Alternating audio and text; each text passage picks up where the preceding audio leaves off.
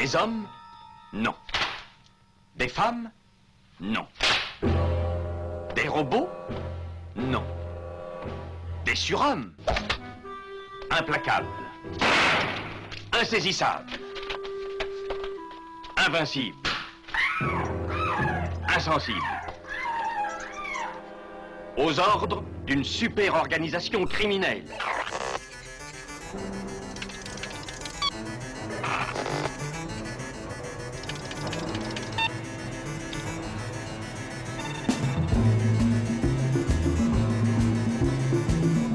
Impossible Rien n'est impossible pour... Culture prohibée.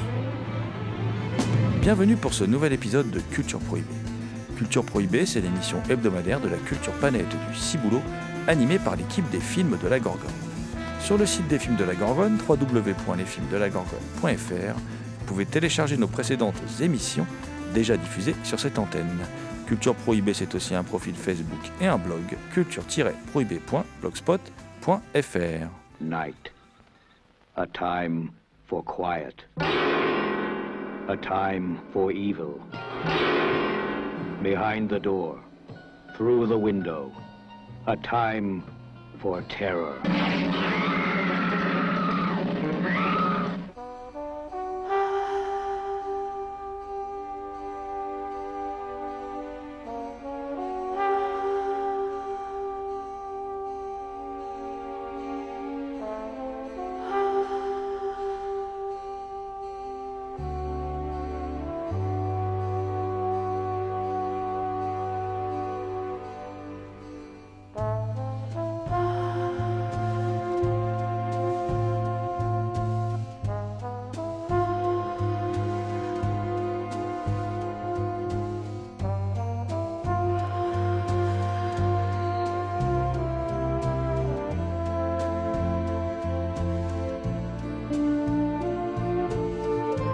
Sommaire aujourd'hui, une émission entièrement consacrée à la BD Midi Minuit de Doug Headline au scénario et Massimo Semerano au dessin. C'est paru dans la collection Air Libre chez Dupuis et c'est un giallo. Nous avons rencontré Doug Headline, le scénariste de cette excellente série jaune dessinée.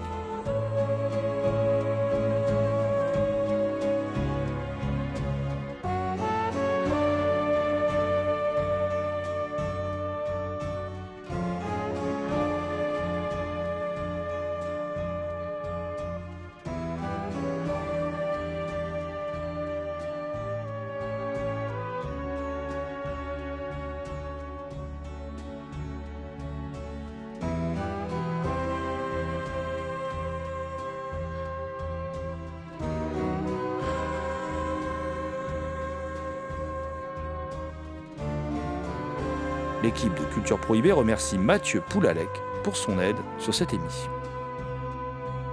Pour causer Giallo, BD et cinéphilie, je suis aujourd'hui accompagné euh, de celui que l'on surnomme le loup-garou Picard et qui, chaque nuit de pleine lune, rédige de sanglantes critiques pour le compte de Vidéotopsie, vidéotopsie.blogspot.fr et cultureau.cultureau.com. Je veux bien sûr parler de l'ami Thomas Roland. Salut Thomas. Salut GG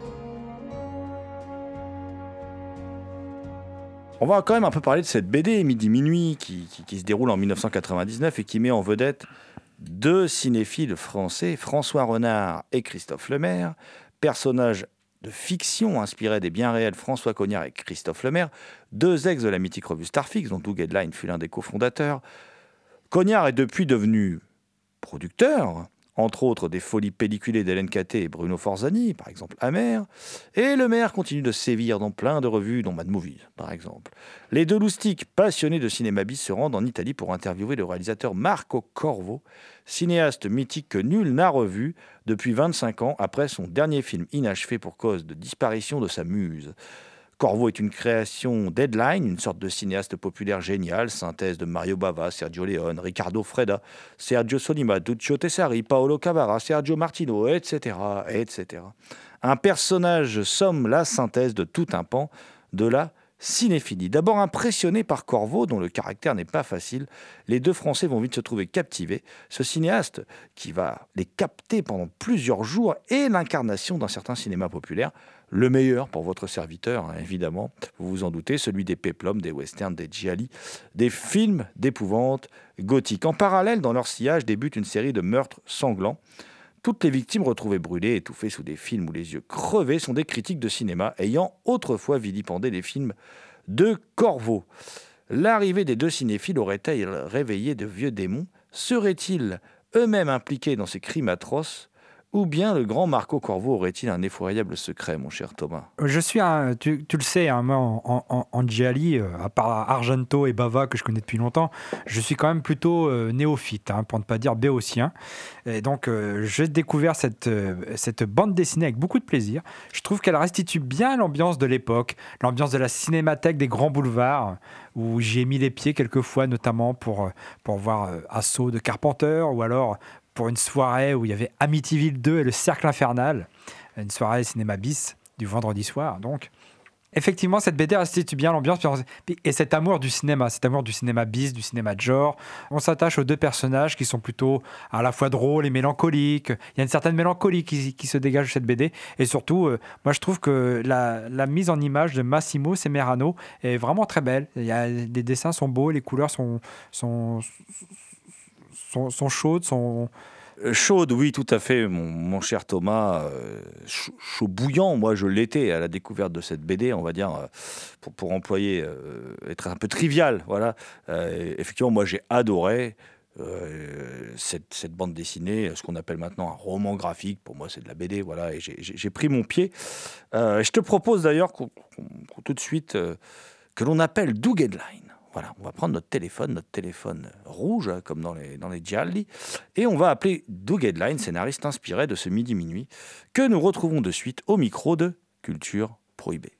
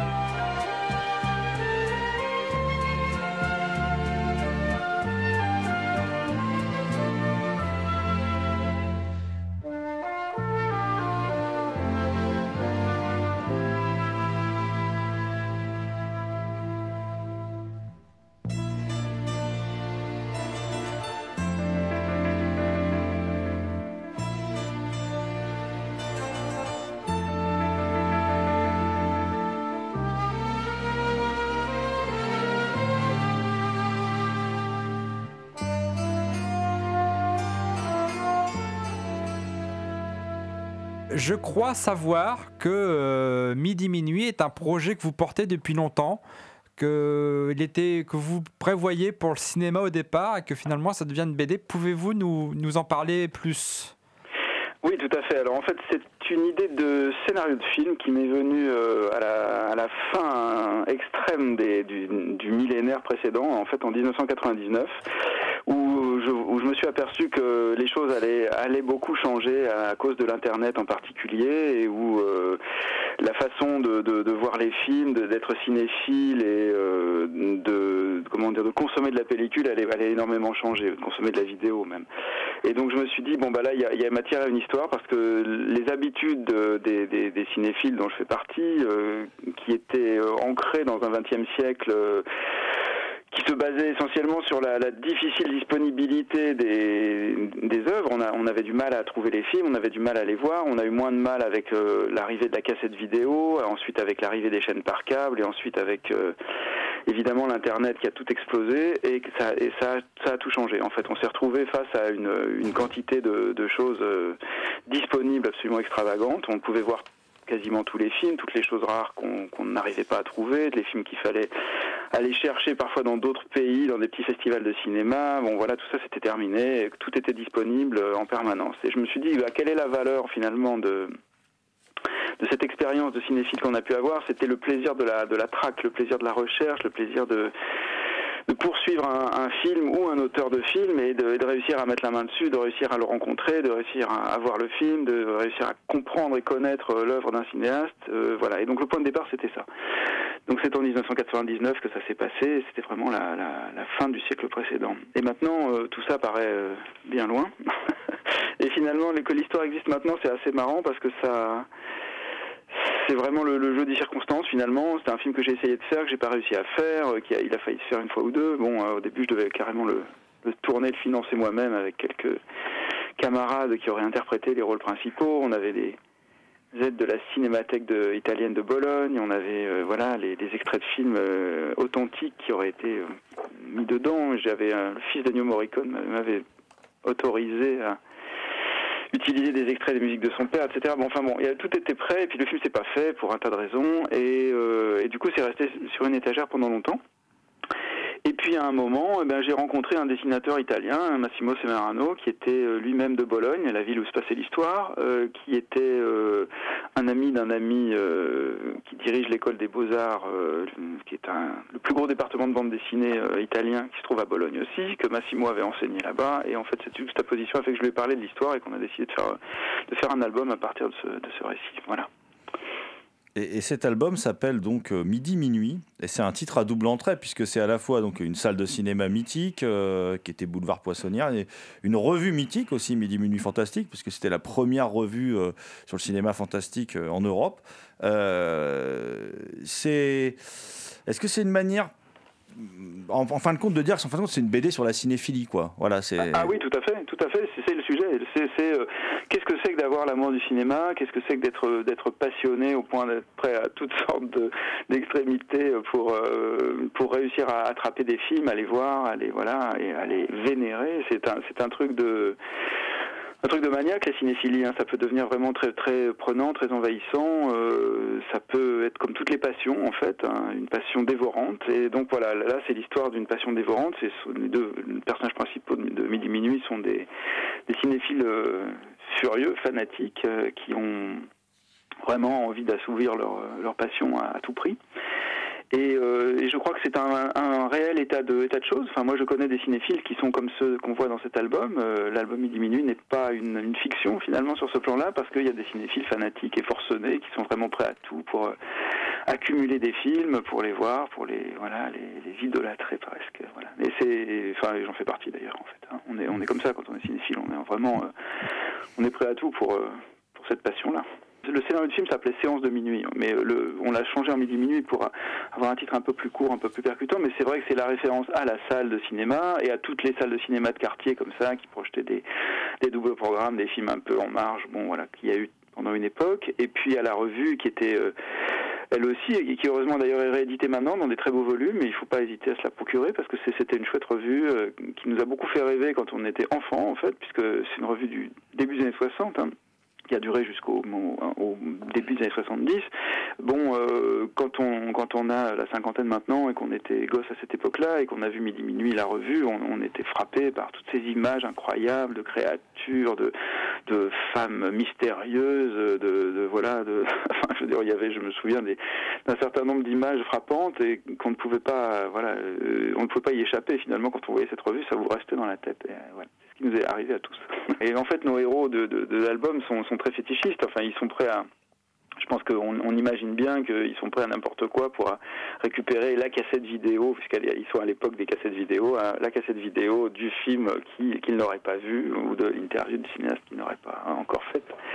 Donc c'est vrai que c'est un fétichisme mais qui existe toujours et qu'on a vu naître dans les années à, la fin des années 60, à l'époque de la revue Midi Minuit et puis qui s'est propagé jusqu'à devenir maintenant. Bon, moi, j'avais écrit un papier quand on a fait le volume du le volume sur Starfix, la revue où moi-même et un certain nombre de camarades avons débuté euh, dans le journalisme cinéphile, on, a fait un volume un peu rétrospectif sur le, journal Starfix et, euh, j'avais écrit un papier où j'expliquais en fait le, où j'essayais d'expliquer la mutation, le, renversement qui avait eu lieu euh, au tournant des années 2000 justement et qui maintenant s'est confirmé où tous ces, objets de fétichisme qui étaient très peu nombreux, bon, je, je, pensais par exemple aux maquettes Aurora, qui étaient des petites maquettes de monstres en plastique qu'il fallait construire soi-même, et maintenant aujourd'hui il y a des, des boutiques entières qui sont remplies de figurines en résine euh, euh, qui sont des, copies euh, des super-héros ou des monstres des films universels. Bon, à l'époque, il y en a, quand on, a, réussissait à en trouver une ou deux, on était au sommet de l'extase, alors que maintenant c'est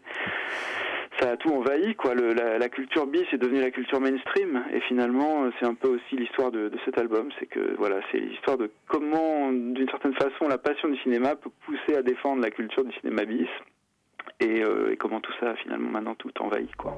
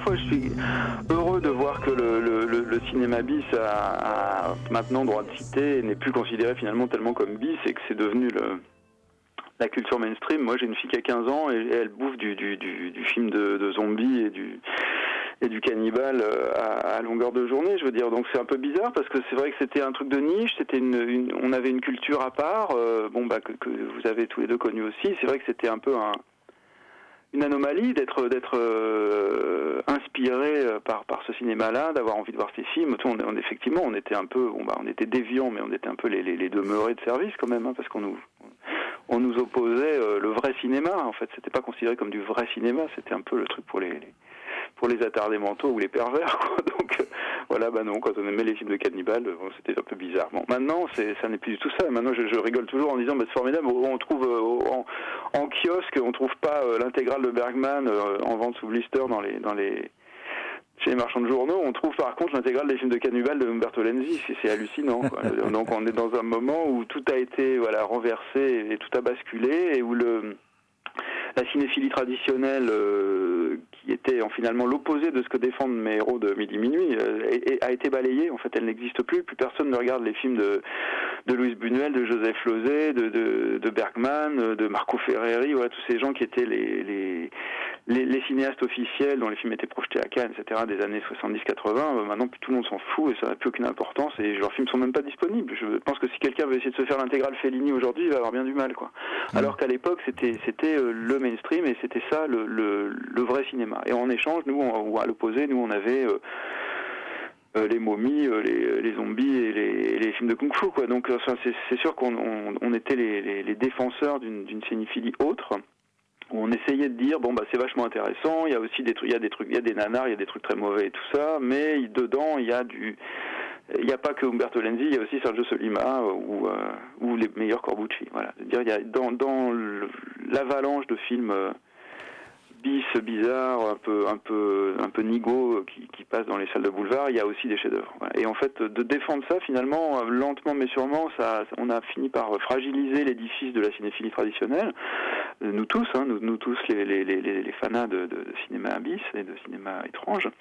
Et puis euh, voilà, et puis ce qui était transgressif est devenu le mainstream maintenant. Alors c'est vrai que c'est bizarre. Bon, euh, ça moi, ce que je regrette, en fait, je ne peux, pas dire que je trouve que c'est uniquement une, un bienfait. C'est très bien que les choses se soient rééquilibrées. Ce qui est dommage, c'est que ça a balayé la, une grande part de la, de la hum, cinématographie classique. C'est-à-dire qu'il y a plein de choses superbes de, du, cinéma traditionnel, notamment le, notamment le mainstream américain des années 1930, 40, 50, 60, qui, qui est un peu balayé maintenant et qu'on, que les gens ne regardent plus. Moi, je suis par exemple fanatique absolu de Robert Aldrich. Bon, bah, euh, ah. faut, c'est dur de trouver quelqu'un avec qui parler de Robert Aldrich de nos jours, parce que euh, après Tarantino, euh, les gens vont effectivement avoir vu du, du Umberto Lenzi, ils auront vu Cannibal Ferox et et des films de Deodato et, et, du western spaghetti et, des, et du bis et du bis exotique de toutes sortes, mais ils n'auront pas vu Robert Aldrich, ils n'auront pas vu John Huston, ils n'auront pas vu euh, John Ford. voilà, en fait le seul finalement réalisateur du mainstream de l'époque qui a un peu surnagé, c'est Hitchcock, parce qu'il était un peu à la frontière du, film de genre et du film, voilà, du film un peu sulfureux à cause de psychose et de choses comme ça. Mais le reste du mainstream, qui s'y intéresse quoi? Personne. Qui, a vu un film des frères Taviani? Moi, je déteste les frères Taviani, mais je, je trouve ça dommage que plus personne ne voit leur film. Il faudrait que tout soit encore accessible, en fait.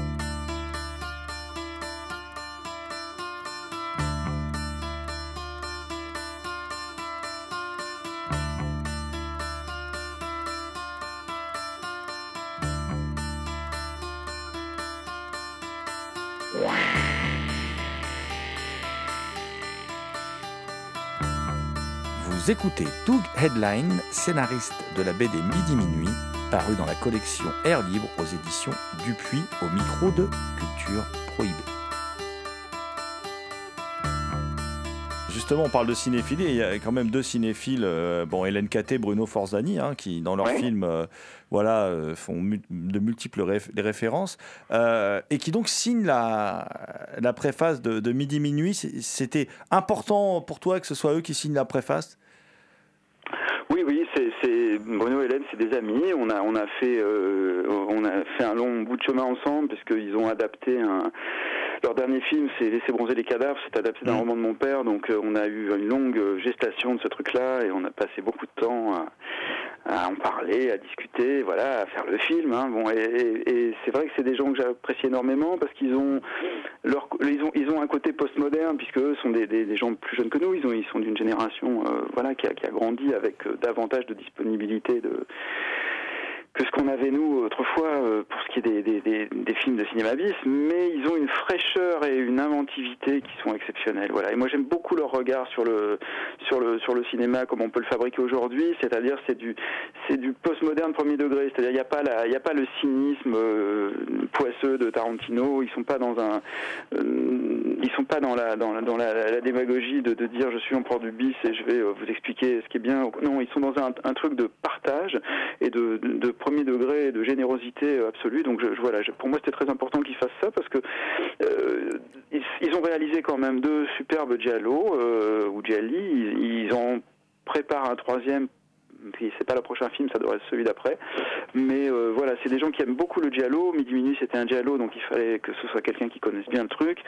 Ça aurait pu être Argento, mais j'ai pas, voilà, je, je ne pratique plus le cinéma d'Argento depuis longtemps et j'avais envie que ce soit des gens qui, pour qui le giallo est un truc vivant et, et vital, en fait, qui, qui, qui, qui ouvre le bouquin, voilà, en fait. Donc c'était pour moi, il n'y avait pas d'autre possibilité que, que Bruno et Hélène pour faire une préface. Bah oui, c'est un genre fascinant, en fait. Moi, c'est aussi pour ça que j'avais envie de faire ce, ce film puis ce, ce bouquin, c'est que c'est, je trouve que c'est un, c'est un genre euh, à la fois mystérieux et, et complètement euh, hypnotisant. Quoi. C'est vrai qu'il y a, ça, ça, ça, ça fonctionne sur des bases tellement particulières. C'est, c'est un drôle de drôle de jeu, quoi. Voilà, ouais, c'est un drôle de truc. Et- et- Est-ce que tu as des Gialli préférés, justement euh, des- des- Ah bah oui, oui, bien sûr. Bon bah il y a, il y a quand même euh, les meilleurs, c'est quand même les les Argento, hein, c'est les quatre Argento. Bon, euh, je trouve. Après, il y a, il y a d'autres films qui sont plus euh, plus obscurs, mais que toi tu connaîtras très bien puisque tu es spécialiste du sujet. Mais oui, moi j'aime beaucoup. euh, bon, par exemple, j'ai un petit faible pour la Tarentule au ventre noir parce qu'il y a, il y, a un- il y a un très beau titre, il y a des très belles actrices et il y a une sublime musique, mais la musique est mieux en dehors du film que dans le film où elle n'est pas toujours super bien exploitée.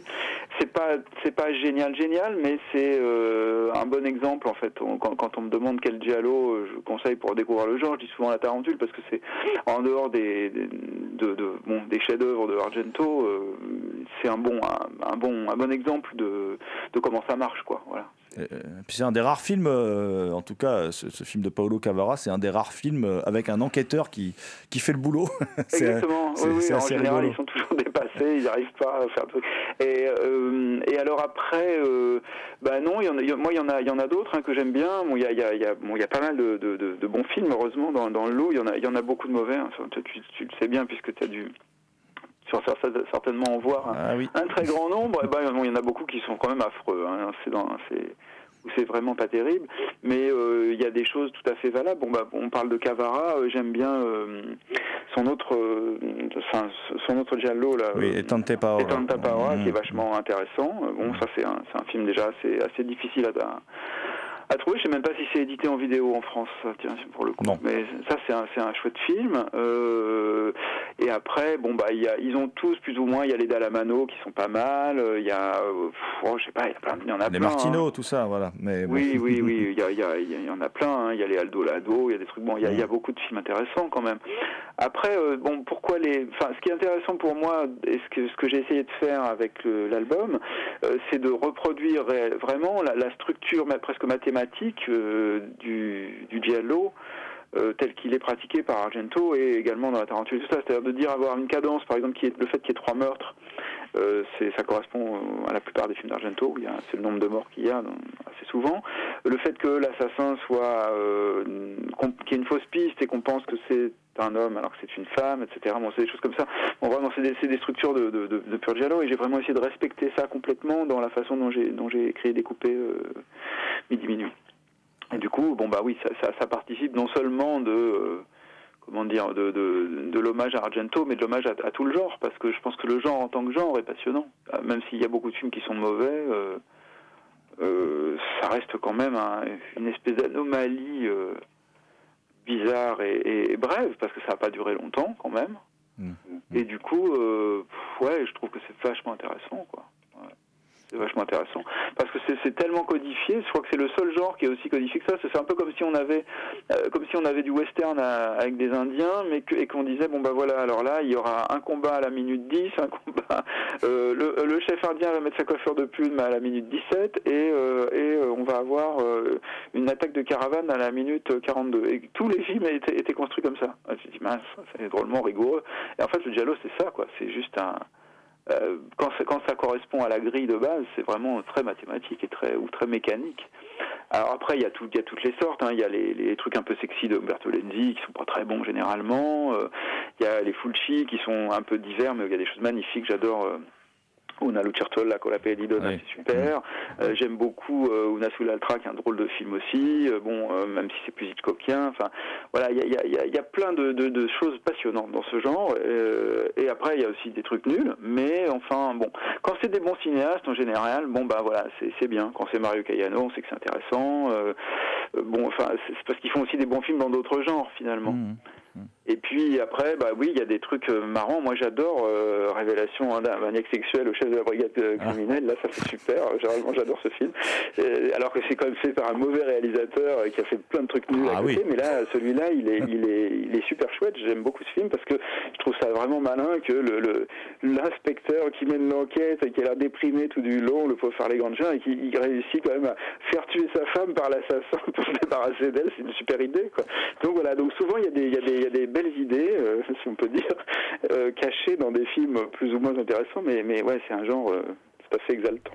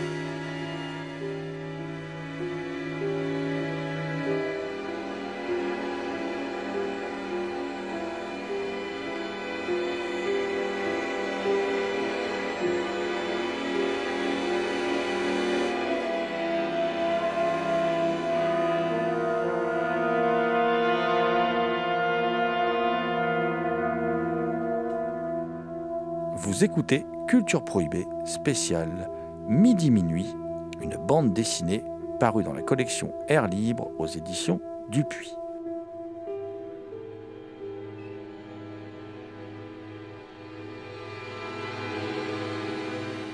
Dans la BD, bon, il y a deux héros cinéphiles fous bon, qu'on a reconnus, évidemment, François Cognard, rebaptisé euh, François Renard, et Christophe Lemaire. Alors, pourquoi ces deux-là? Pourquoi c'est vraiment tes potes? T'avais envie quelque part de leur rendre hommage euh, Ou alors ils ont peut-être eh vécu une aventure similaire bah, C'est très simple. C'est parce qu'en fait, quand le film a été écrit en 99, c'était eux qui devaient jouer les rôles. Et donc euh, voilà, donc c'est resté eux finalement tout, tout, du long. En fait, en 99, j'ai fait un court métrage qui s'appelait Le Jour des Corbeaux, qui était un, une sorte de polar un peu un, peu déconnant, où il y avait euh, François et Christophe qui jouaient, les, qui jouaient deux tueurs euh, avec un autre copain italien qui était euh, celui qui aurait dû incarner l'inspecteur de, Midi Minuit, le flic. Et donc tous les trois, ben, on avait envie de poursuivre l'aventure et de les réunir après dans, un, dans un autre, une autre histoire, dans un long métrage. Donc voilà, donc c'est ce qui devait arriver. Donc c'était eux les héros et c'est resté eux les héros 20 ans après. Maintenant, euh, bien sûr, c'est des grands amis depuis très longtemps et voilà, on a fait Starfix tous ensemble et voilà, la bande de Starfix est toujours assez soudée. Donc, euh, c'était moi ça me paraissait bien et puis c'est des tels prototypes de, de, de, cinéphiles euh, fanatiques qu'on ne peut pas trouver mieux. je veux dire, Christophe que tu connais et François que tu connais sont quand même des personnages dans la vie réelle qui sont, voilà, c'est des, des, des grands héros de la cinéphilie. Donc euh, voilà, ils étaient tout à fait porteurs pour, pour mener ça. Et puis, bon, euh, je les ai un peu caricaturés, mais pas tant que ça. Enfin, le maire m'a dit qu'il était beaucoup reconnu dans, dans l'histoire, alors qu'il n'est pas, il n'est pas du tout fan de BD ni lecteur de BD à la base, mais bon, ça l'avait ça lui avait bien plu de se voir comme ça, et François aussi. Et François, pourquoi François et François Renard et pas François Cognard? Parce que François euh, Cognard, quand il, quand il a eu un moment dans son existence, il y a bien longtemps, euh, l'envie de devenir comédien professionnel, euh, avait adopté le pseudonyme de François Renard. Voilà. D'accord. Il a, il, a, il a toujours joué ses rôles sous le nom de François Renard, et, euh, et donc là, puisqu'il jouait un rôle, bah, c'était c'était amusant de, de le déguiser. Voilà, c'est vraiment pour aficionados de ça, mais bon, c'est. Mmh. Et puis comme ça, je lui évite le- le- le- l'embarrassement d'avoir à expliquer qu'il est le héros d'une bande dessinée, alors qu'il est quand même maintenant un producteur de films euh, réputé et sérieux, puisqu'il produit les films de Bruno Hélène notamment. Mais donc euh, voilà, donc donc c'est un, il est- il n'est qu'à moitié masqué, mais il est un petit peu quand même. J'imagine que pour toi, du coup, écrire cette BD, tu l'as dit un, un instant, c'était un retour aux années Starfix, ça a été une sorte d'exercice nostalgique? Ah oui, terriblement, absolument. Mais, mais vraiment, oui, terriblement. C'est-à-dire que je l'ai écrit déjà, euh, il y a, tu vois, je l'ai écrit il y a, il y a 18 ans, euh, avec euh, beaucoup de nostalgie, et à 18 ans pour ce qu'était le début des années 80. Et, euh, et à l'époque, l'histoire se passait. Enfin, en fait, le, le point de départ est vrai, hein, c'est-à-dire que là, l'idée de cette histoire m'est venue le, le jour de la projection de Vierge Paul Bourreau et le Monstre au Masque à, à la Cinémathèque du Brooklyn, quoi. Donc, et c'est là que je me suis dit, bah tiens, je vais écrire cette histoire. Et donc, il y avait évidemment le maire Cognard et Gans et tout le monde, quoi, et Nicolas et tout. Bon. Et donc, du coup, voilà. Enfin, c'était donc, c'était du vécu au moment où je l'ai fait, puisque la projo a, lieu. euh, je crois que c'est en décembre 98. euh, je l'ai écrit, je l'ai écrit dans les, trois mois qui ont suivi. Donc euh, on, était dedans et on était déjà en 99 en train de regarder et de se dire oh là là qu'est-ce que les choses ont changé. Alors évidemment maintenant euh, 18 ans plus tard c'est quand même encore très très différent tu vois. On a les choses là ont vraiment beaucoup changé. On est juste plus dans le même siècle et voilà quelque chose. En 99 euh, j'étais j'étais là en train de me dire ah là c'est la fin de la pellicule, il va plus y avoir de 35 mm, les, on va tout, tout va passer au numérique. euh, euh, voilà, les, les salles de cinéma, il va y en avoir de moins en moins, elles vont plus être comme ce qu'on a connu. euh, enfin bon, euh, c'était il y a 18 ans et on voit où on en est aujourd'hui. Je veux dire, euh, voilà, aujourd'hui il y a des multiplex et, euh, et tous les films sont sur Internet.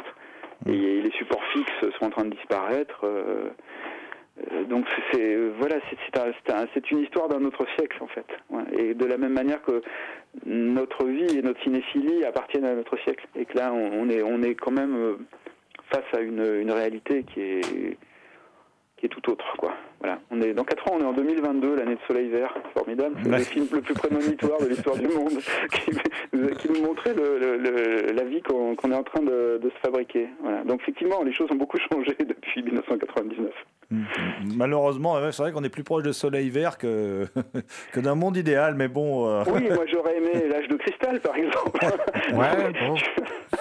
Tu vois, non mais bon, on aurait pu, on aurait pu avoir effectivement quelque chose de plus sympathique que ce qu'on est en train enfin- de se prendre en pleine face là. Avec l'âge de cristal, on serait déjà plus là. hein, mais bon. ouais, on serait trop bien. Oui, non, mais c'est ça, je rigole.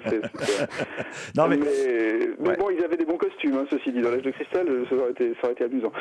ça déglingue, ça c'est sûr. Après, après pour le reste, bon bah oui, non mais c'est sûr que tu vois, bon bien oui, bien sûr, c'est très nostalgique et les années Starfix c'était des années pour moi euh, et pour nous tous, hein, pour nous, nous tous là, les Starfix c'était c'était une une période magique.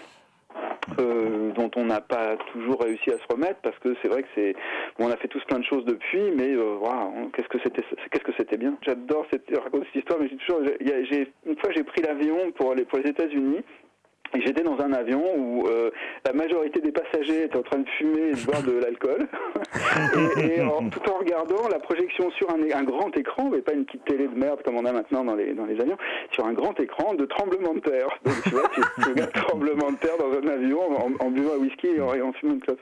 C'est- C'est un monde que les enfants d'aujourd'hui ne peuvent pas imaginer. C'est aussi surréaliste que, ou science-fictionnel que l'âge de cristal, tu vois.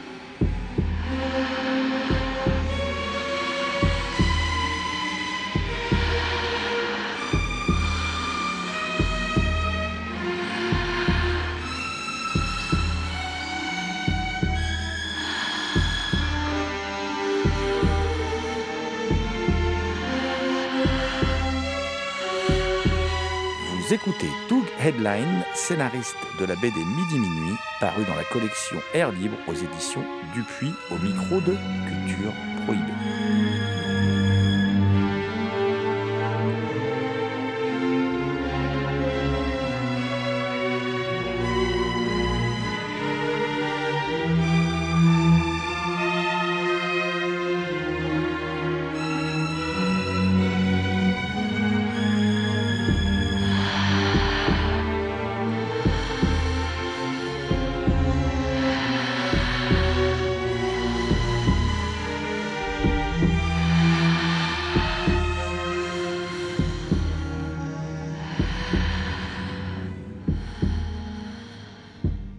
la BD, il y a un personnage, c'est une Marco Cor- Corvo, c'est un nom en plus qui avait déjà été utilisé pour un autre de tes personnages. Euh, euh, comment tu as construit ce personnage qui est une- Marco Corvo, là, ce, ce réalisateur qui est un peu la synthèse en fait de tous les plus grands réalisateurs de cinéma populaire italien quoi. Alors attends, tu me surprends, c'est un nom que j'ai déjà utilisé pour un autre personnage, mais où et quand?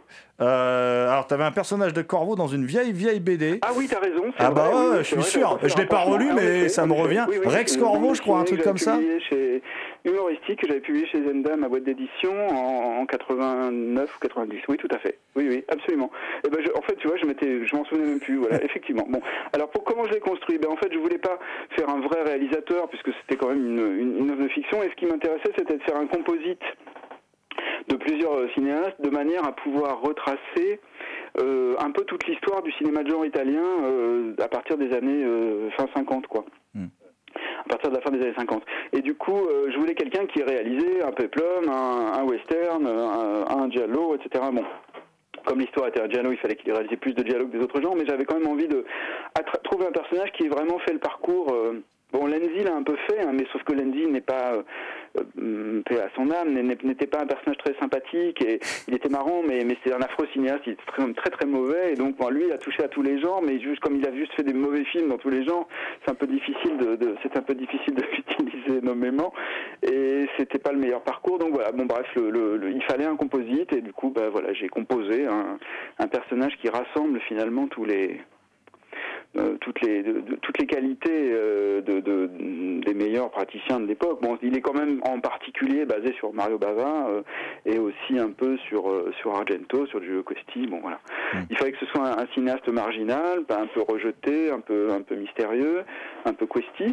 il fallait que ce soit quelqu'un qui avait très bien réussi dans le giallo comme Argento et que ce soit un un, visionnaire euh, comme Bava, quoi. Voilà. Donc euh, du coup, bon, bah, c'était un peu ces trois-là. Et après, bah oui, après, il, a- il ressemble aussi à plein d'autres gens. Hein. Je veux dire, il a aussi des, des caractéristiques de plein d'autres gens. Mais c'était plus intéressant d'avoir un faux personnage, pour le coup, euh, qui soit le, le- l'amalgame de, plusieurs réalisateurs réels, plutôt que d'en prendre un, euh, seul, qui aurait pas été aussi euh, parlant. Ensuite, il est aussi écrit pour la personne qui devait le jouer. En fait, c'est pareil. On avait aussi un, autre ami euh, qui était également dans le même court métrage dont je te parlais tout à l'heure, qui, qui était un, écrivain italien euh, qui devait jouer le rôle et euh, j'écrivais pour lui. En fait, Corvo, c'était lui. Voilà. Donc, euh, ça a aidé à construire le personnage. Et, ce qui est intéressant, moi je trouve dans ton scénario, c'est que c'est un scénario qui est, faussement euh, simple. Euh, parce qu'il y a quand même trois niveaux. euh, c'est plutôt, en fait, il y a un récit à la fois sur l'histoire du cinéma populaire italien. Il y a le portrait de deux cinéphiles, puis il y a un giallo. Co- comment tu t'y es pris pour mêler ces trois aspects au moment de l'écriture? C'était un peu alors ce qui était euh, ce qui était euh, disons ce qui, est venu un peu à, à mon secours ce qui m'a un peu aidé c'est la structure mathématique du giallo c'est-à-dire de dire bon bah on écrit ça alors de la manière suivante c'est une histoire comme dans un, film giallo un assassin masqué euh, des meurtres commis pour une raison mystérieuse un faux coupable, euh, trois crimes, voilà, réalisés non pas à la, pas vraiment à l'arme blanche, mais bon avec des moyens qui correspondent à à la raison des crimes finalement, au motif des crimes, bon, et, et une enquête qui se prend un peu, et les enquêteurs, comme tu disais tout à l'heure, qui sont pas très efficaces et qui réussissent pas vraiment. à- bon. Voilà, bon bah ça c'était une aide. Et pour le reste, pour la- le mélange des, des- des trois niveaux, euh, tu sais, je, je crois que les choses qu'on fait le les histoires qu'on réussit le mieux à écrire, euh, on, on se pose pas trop la question en fait. En fait, on, je l'ai écrit très vite, ce truc, je l'ai écrit en trois semaines. Et, euh, et, quand j'ai repris pour euh, refaire faire la bande dessinée, passer du scénario de film à la bande dessinée, il n'y a pas eu beaucoup de choses changées. J'ai raccourci les choses. Bon, voilà, j'aurais même dû raccourcir encore un peu plus peut-être certains dialogues. Mais je- voilà, j'ai pas vraiment changé ce qui avait été inventé en, en 99. Euh, moi, j'ai toujours pensé que c'était peut-être ce que j'avais écrit de meilleur parce que c'est c'est un truc qui a été écrit d'une manière complètement impulsive et, et- et très et très généreuse aussi. C'est-à-dire que j'étais dans un tel moment de euh, d'amour du cinéma et de de, de coups de nostalgie peut-être aussi, comme tu le disais, euh, que ça m'est venu tout seul. J'ai absolument pas réfléchi à rien. je voulais juste faire un giallo, voilà, et c'était voilà, je voulais juste écrire un giallo et j'ai essayé d'écrire un giallo avec le plus d'honnêteté et de, et de sincérité possible, euh, en sachant que c'était effectivement un giallo un peu sophistiqué parce que les héros étaient des cinéphiles et tout ça, et que c'était un- une, mise en abîme, comme disent les, les gens intelligents. Euh, donc voilà, mais c'est tout. Je me suis vraiment pas posé de questions. Y a pas, je, je, Hmm. je peux pas, je peux pas vraiment te donner des, des, des clés de, tu vois, de conception ou quoi, parce que en dehors de suivre la structure du giallo, je, je n'ai rien fait. Voilà, j'ai juste écrit l'histoire que j'avais envie d'écrire euh, euh, très vite et, et- et sans arrière-pensée aucune, quoi. D'accord. Et, ça ressemble aussi à un épisode de Sable Noir, euh, Villa du- la Villa du Crépuscule. euh, Ah, tu as vu ça? Ah bah, Écoute, c'est très bien. Tu sais que ce film est perdu, malheureusement. Enfin, il existe encore Ah. en DVD pour quelques temps, mais euh, la- le- le- le- la- il n'y a plus de copie, en fait. J'ai essayé de le retrouver parce que, justement, quand ils ont fait l'édition de l'au-delà de Fulci, qui vient de Mhm. sortir là en, en, Ouais, en- chez Artus. en vidéo Blu-ray, Mhm. chez Artus, euh, Daniel Gouillette, qui s'occupait des bonus, m'a demandé si j'avais, euh, si je voulais dire des trucs sur Catriona McCall et tout. Je dis, bah, il m'a dit Catriona m'a parlé de toi. Je dis oui, oui, bah écoute, euh, moi j'adore Catriona, pas de souci.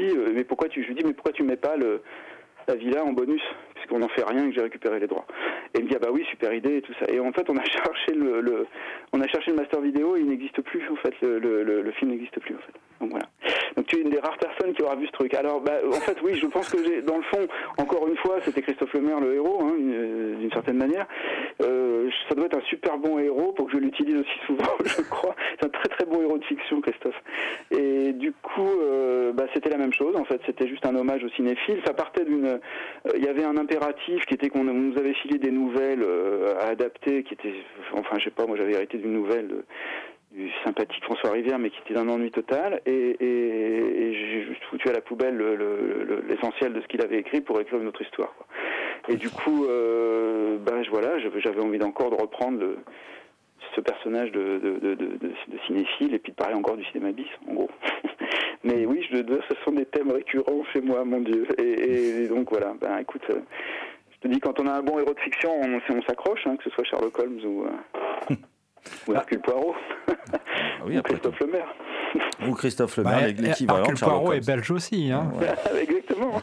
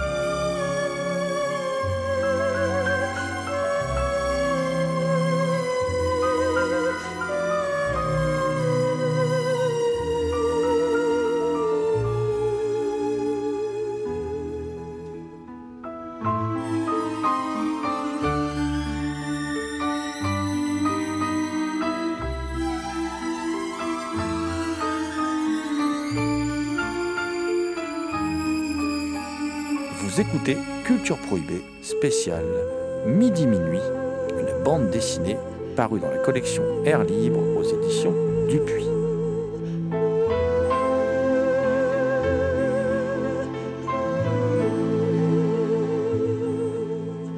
Il y avait aussi quelque chose que j'aime bien dans la BD, c'est il y a des photogrammes, tout ça. Il y a, il y a des cases qui renvoient aussi à des pubs d'époque. Je pense à cette pub euh, pour que j'ai dans des vieilles revues qui traînent pour vendre des caméras où on voit des filles à demi nus qui se filment à des trucs qu'on pourrait plus du tout faire aujourd'hui. Oui, oui, Voilà. et qu'on retrouve dans la BD. euh. Et comment tu comment as fait ces choix graphiques et comment tu as travaillé avec euh, Massimo Semerano qui a, un- Oui, qui a un oui. trait assez chouette, je trouve. euh? Eh bien, alors écoute, tu vois ça par exemple, c'est cette, euh, ce, prologue en fait qui se passe, euh, où on, ré- on récapitule un peu qu'est-ce qui est arrivé à, à, à la cinéphilie, à la vidéo, etc. euh, entre entre les années 80 et la fin des la fin des années 90 où se passe l'histoire. Euh, ça, c'est un truc qui n'existait pas dans le scénario de film. Ça a été fait pour l'album et je me suis dit bah oui, c'est l'occasion de graphiquement s'amuser à montrer. euh, euh, cette, en peu de pages cette, euh, cet épisode comme ça de comment, la, comment les choses ont, ont évolué et il aurait même fallu, ça aurait été bien de continuer jusqu'à aujourd'hui pour, pour, pour, euh, résumer en, en images ce dont on parlait tout à l'heure, c'est-à-dire les, le renversement de la cinéphilie et tout ça. Mais, mais euh, avec Massimo, en fait, on- moi je, je lui ai fourni énormément de docs parce qu'évidemment j'avais tout, quoi. Tu vois, la, la pub pour la caméra vidéo, là, c'est c'est une Akai, je crois. Bon, c'était des trucs que j'avais mis de côté. Bon, je, je, je, enfin, je- je dois avoir un côté archiviste fou, mais je, je garde beaucoup. Donc, euh, j'ai encore plein de magazines vidéo des débuts des années 80. Ça sert absolument à rien, sauf dans des cas comme ça où tu, tu te dis ah tiens, ça serait bien qu'on ait qu'on essaie de faire se souvenir aux gens de ce que c'était que d'avoir une caméra vidéo qui pesait euh, qui pesait 150 kilos et qui était grosse comme un autobus, alors qu'aujourd'hui euh, tout le monde fait des films avec son téléphone, tu vois. Bon, c'était pas comme ça avant, on le sait. Euh, des choses comme ça. Donc oui, je lui ai fourni plein de docs et lui-même avait son. Et en fait, il a il a il a notre âge, donc il a aussi euh, le, le même parcours. Et il est, c'est aussi un fan de cinéma bis. Et euh, et puis euh, et puis bah voilà, il vient de là, quoi. C'est-à-dire que les Italiens qui ont connu cette période ont, ont vu les films dans les salles souvent, ou les ont vus à la télé, etc. Donc ils ont ils connaissent ça, ils connaissent le giallo, ils connaissent euh, tous ces trucs qui pour nous étaient vraiment très exotiques parce que ça venait de l'autre côté des Alpes, mais pour eux c'était fait chez eux, quoi. Donc c'était simple. Donc quand je lui parlais de références, il avait vu tous les films. Et puis, je lui ai fourni la doc sur les, les- les détails, comme ce, ce- ce- ce prologue. Euh, son style graphique, euh, c'est vraiment à lui. C'est-à-dire que moi, j'ai pas donné de, de directive. Ça aurait pu être plus euh, humoristique et moins réaliste. Ça aurait pu être plus réaliste, au contraire. Et ben, lui, il a choisi de faire un truc un peu entre deux. Voilà, une espèce de semi-réalisme. euh, Bon, il s'est un peu contraint. Je pense que son, style personnel est, euh, comment dire, euh, spontané serait plus, plus du côté d'une BD un peu plus jeunesse, un peu, un peu moins réaliste. Mais là, il a, il a un peu tiré vers le, le noir, en fait. Donc voilà, bah ça s'est, écoute, ça s'est bien passé. Puis tu sais, il y a un moment où on a surtout cherché à quoi ressemblaient les personnages et tout ça pour les, pour les rendre un peu, peu ressemblants. euh, bon, les, atmosphères, les couleurs, tout ça. Et puis intégrer les, des vraies images de films, oui, ou, enfin, ou des vrais, aussi, aussi vraies que possible, euh, des, affiches, des choses comme ça, pour que ça, euh, pour créer une espèce de petit doute. Et il y a quelques critiques moins érudits que, que vous, tu vois, qui ont qui, qui sont tombés dans le panneau et qui pensent que Marco Corvo est un vrai cinéaste qui a vraiment existé. Il y en a eu quelques-uns dans les papiers, ils sont pas aperçus que c'était juste un personnage inventé. donc c'est amusant, quoi. Donc voilà, bah, donc et finalement, bah oui, Massimo il est rentré dans le jeu parce qu'il avait, euh, je crois qu'il avait des références communes, si tu veux, euh, même si elle n'était pas française mais italienne, mais il avait les, il avait les clés aussi de l'histoire. Et du coup, il a pu apporter beaucoup, quoi. Donc ça, c'était bien. Et, et on a fouillé pour trouver, voilà, quel, qu'est-ce qu'on pouvait mettre comme affiche de Peplum qui serait un peu sym- symbolique de ce qu'était le Peplum, etc., etc., etc. C'est, bon. Et puis, tu- enfin, en fait, moi, j'avais la filmo. La filmo de Corvo était déjà faite, si tu veux, elle est au départ. euh, Donc, euh, je savais quel, quel film il fallait montrer. Et puis, je savais que pour moi, quel, quel jalon dans l'histoire du cinéma populaire italien j'avais envie de mettre en avant. Donc, bon, c'était pas trop compliqué, quoi. D'accord. Bah, cette, cette filmo, elle est, euh, elle est dans une postface au bouquin, en fait, euh, parce que tu l'abordes. Je pense que d'ailleurs, c'est, sans doute ça qui induit en erreur les, gens, les gens qui sont pas cinéphiles. Euh, et, et et cette postface, euh, tu t'exprimes sur le Giallo, c'est, un mini dossier sur le Giallo. Et Est-ce que c'était indispensable pour toi qu'il y ait cette postface justement au bouquin? Bah, c'est plus qu'une postface, c'est vraiment une. C'est un truc de pédagogie en fait. Hein. C'est juste que Mm. je pense que nous on connaît, euh, tu vois, euh, vous deux, moi et, et nos amis euh, cinéphiles, on, on sait ce que c'est, on sait comment ça marche, on sait quand ça a été fait, euh, voilà. Alors que je pense que la plupart des lecteurs de bande dessinée, et c'est ce que j'ai essayé de faire, hein, ne sont pas forcément tous cinéphiles. Et c'est pas un album, c'est un album de BD quoi, tu vois. Donc c'est pas non plus, c'est ni un roman, ni un film, ni donc ça, ça va être aussi. Ça doit être aussi accessible à des gens qui sont plutôt des lecteurs de, Michel Vaillant et d'Alix que, que de- des spectateurs de- des œuvres de Bertolenzi. Quoi. Et du coup, voilà, le- l'exotisme, euh, pour moi, ne pouvait passer bien que s'il était accompagné euh, de, de, oui, de quelques clés de lecture. Et puis c'est juste pour le plaisir de, de tu vois, de- d'essayer de, faire découvrir aux gens un truc qu'ils connaissent pas forcément. Et, et ça, ça a fonctionné assez bien apparemment hein, sur le, enfin les retours qu'on a sur le, le bouquin qui sont globalement très positifs, et même beaucoup plus que ce que j'aurais imaginé, je t'avoue. Euh, ça fonctionne aussi parce que les gens sont euh, sont heureux qu'on leur fasse ou sont contents qu'on leur fasse découvrir un truc qu'ils connaissaient pas. C'est-à-dire, euh, c'est ah ouais, c'est ça, le giallo, c'est ça. Donc, parce que nous, on sait ce que c'est, mais il y a des tas de gens qui savent pas ce que c'est. Euh, ah, le cinéma populaire italien, ça, c'est ça, ça, ça a fonctionné comme ça. Ils ont fait ceci, ça. Parce que les gens connaissent Sergio Leone, mais ils savent pas le reste de l'histoire. Ils savent pas tout ce que les Italiens ont fait d'autre dans les années 60. euh, bon. Euh, L'oubli fait son travail le temps passe. Donc, donc oui, je pense que c'était utile. Indispensable, je sais pas. J'avais envie, en fait, euh, que, que ce soit, tu sais, comme c'est parti comme étant un scénario de film, ça ne pouvait être qu'un objet hybride. C'est pas fait pour être une bande dessinée à la base. C'est devenu une bande dessinée euh, par le jeu des circonstances. Et du coup, je pense que c'était bien que la bande dessinée s'accompagne d'un truc plus tangible et plus réel que du dessin de BD euh, et qu'il y ait des vraies affiches, qu'il y ait des bon voilà. Après, euh, on fera sûrement euh, des éditions étrangères où il y aura moins de ces choses-là parce que c'est pas le peut-être pas l'essentiel, mais c'était bien d'accompagner, je crois, le, le lecteur en, en lui donnant, surtout s'il n'était pas déjà cinéphile à la base, en lui donnant quelques quelques clés, quelques éléments et puis surtout l'envie d'aller voir des films. Moi, j'avais juste envie de leur dire, euh, et regardez, euh, c'est vachement bien, il faut aller regarder des films de, de Bava et d'Argento et de, et de Ricardo Freda et tout ça. Et bon, donc c'est, il sert à ça le, le- le bonus à la fin, en fait. C'est ce qu'on essayait de faire à Starfix, et je crois que tous les bons journalistes de toutes les, de toutes les bonnes revues essayent de faire ça, ils essaient de donner l'envie aux gens d'aller voir les films ou de lire les livres, ou de, voilà. Et là, c'est pareil, c'est un, un, un vecteur, un moyen de transporter l'information. Voilà, c'est juste de dire, euh, ok, la BD c'est un truc, mais amusez-vous, mais, euh, mais euh, allez voir les films.